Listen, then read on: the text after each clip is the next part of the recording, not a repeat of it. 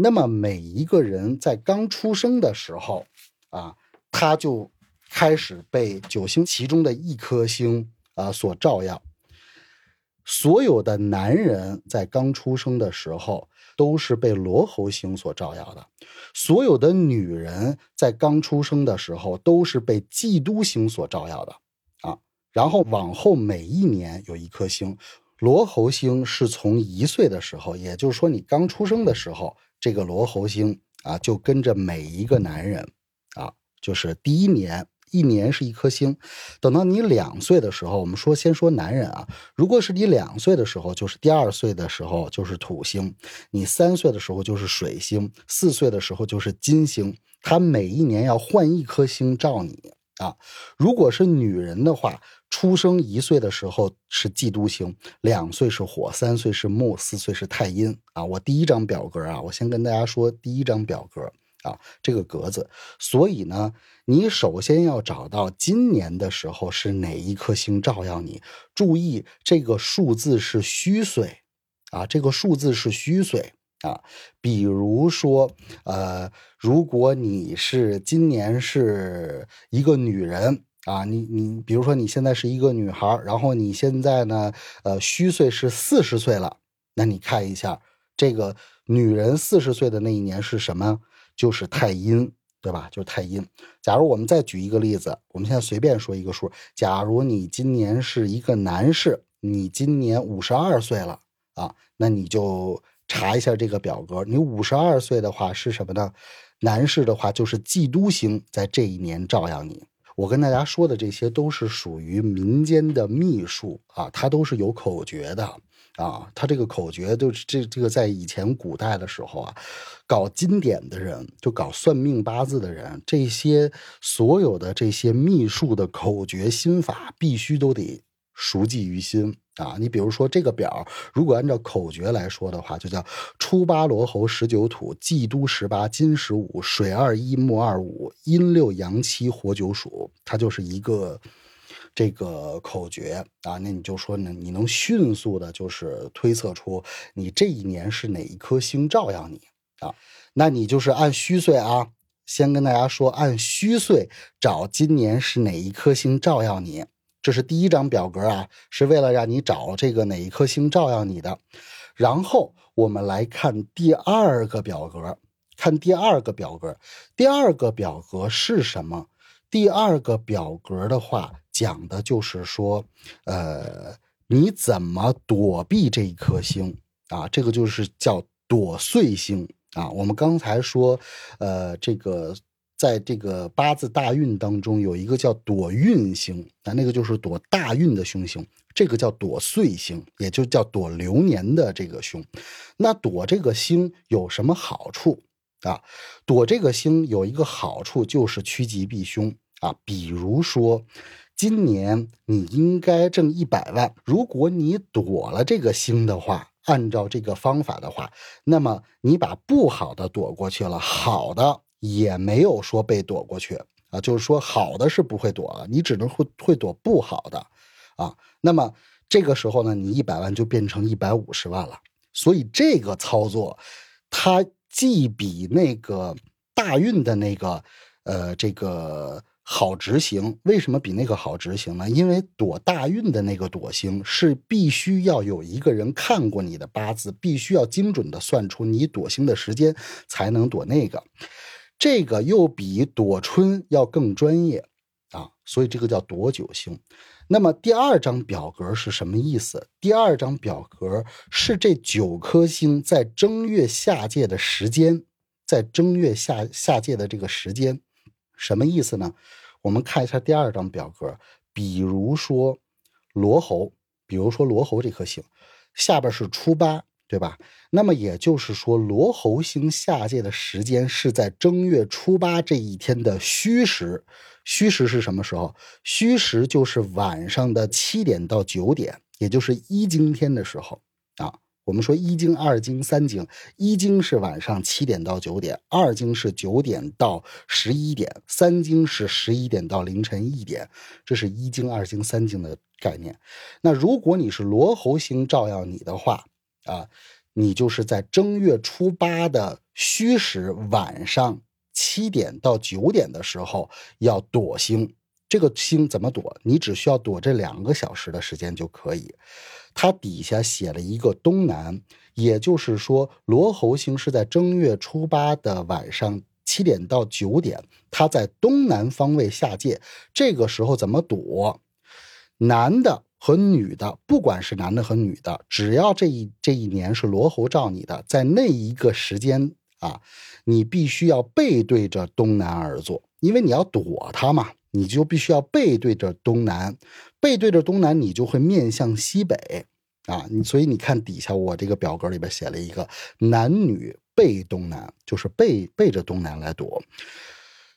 躲这个星的时候，还有一个讲究是什么？当天你在躲星的这一个时间当中，一定要把窗帘拉上。啊，窗帘是绝对不能见光的，不能有任何的缝隙，不能要让不能让天上的这个呃星光啊这个照到你身上，啊，这叫罗喉。然后再往下看土星，土星在正月十九那一天的申时下界，从正南方位下界，也就是说你要在正月十九那一天的申时，申时是什么时候？申时是下午的三点到五点。啊，就是申时，它在正南下界，所以呢，男女都要背对着南方，面向着北方而去这个坐着这两个小时啊，就不能见任何的星光啊。你可以在你家的客厅躲这两个小时，你也可以在你的卧室躲这个两个小时啊。但是呢，呃，你最好的话就是说，在卧室的话呢，你就是因为它下界的方位就是正南或者东南嘛。那么这个时候呢，你就坐在正南方位，只是背对着正南。他如果在东南下界的话，你就坐在你这个屋子里的东南的方位，背对着东南，明白了吧？就以此类推。但是呢，这个表格最下边的这一行呢，写的还很清楚。你看，有的它就不是男女都要背着啊，有的就是男顺女背。比如说水星，你看我第二张表格的水星，水星下界的时间是在正月二十一的亥时，正月二十一的亥时，亥时就是晚上的九点到十一点的时候啊，它在西南下界。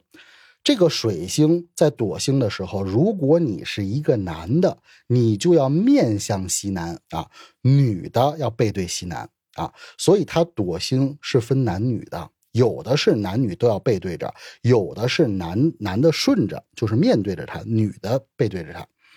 所以你在躲你自己的那颗星的时候，一定要看好了下边最后的那一行啊，到底是面对着他还是背对着他？顺就是面对着这个方位，背就是背对着这个方位。